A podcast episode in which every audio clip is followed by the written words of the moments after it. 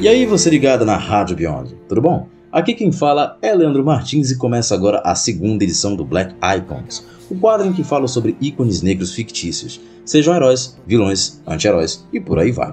Na edição anterior eu falei sobre o Super Choque e dessa vez falarei sobre outro herói à altura. De quem se trata? O Rei dos Mortos, o Rei de uma Nação, o Pantera Negra. O Pantera Negra é um super-herói das histórias em quadrinhos publicadas pela Marvel Comics, cuja identidade secreta é a de T'Challa, ou T'Challa, como você quiser. Ele é o rei de Wakanda, um reino fictício na África. O personagem foi criado pelo escritor e editor Stan Lee e pelo escritor e ilustrador Jack Kirby, aparecendo pela primeira vez na 52ª edição de Fantastic Four, para quem não conhece, né, o Quarteto Fantástico. Tudo isso em julho de 1966, na era de prata das histórias em quadrinhos.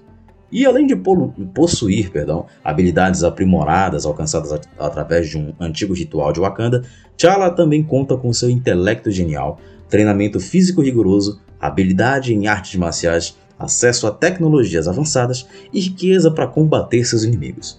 O Pantera Negra também é conhecido por seu relacionamento com Ororo Monroe, também conhecida como a super-heroína Tempestade dos X-Men.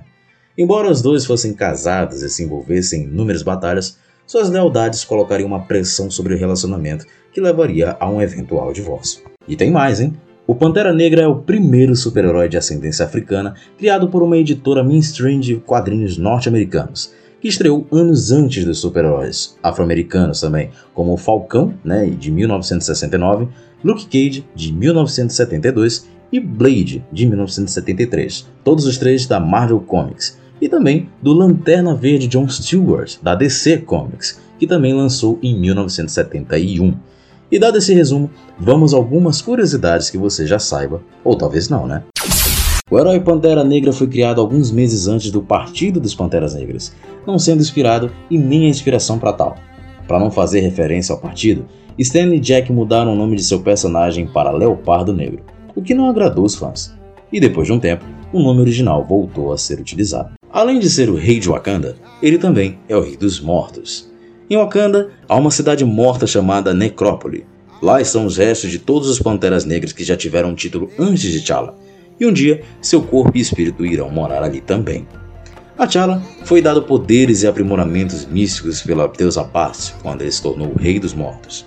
Todas as suas capacidades humanas máximas foram elevadas a níveis sobre-humanos, a um ponto ainda desconhecido. Complementando o fato anterior, Pantera Negra é um título.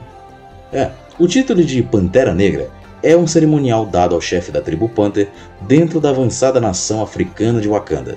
Para ser uma Pantera Negra é preciso governar o país, ser o chefe de suas várias tribos e proteger suas fronteiras a todo custo. O pai de T'Challa, Chaka, foi um dos maiores Panteras Negras da história, colocando muita pressão sobre o seu sucessor. E, ainda que o título de Pantera Negra seja hereditário, é preciso conquistar a posição através de uma série de provações físicas, morais e mentais. Mas calma que ainda tem mais.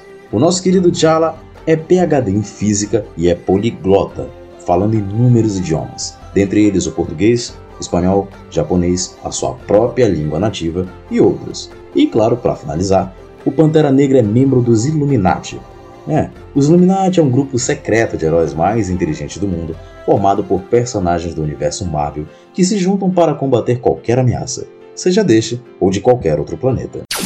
Bom, essa edição do Black Icons, que teve como citado e homenageado Pantera Negra, vai ficando por aqui. Use o WhatsApp e as redes sociais da rádio para me contar o que achou do quadro. E claro, se teve alguma coisa que contei e você não sabia, né? Aqui quem falou foi Leandro Martins. Um grande abraço e até a próxima.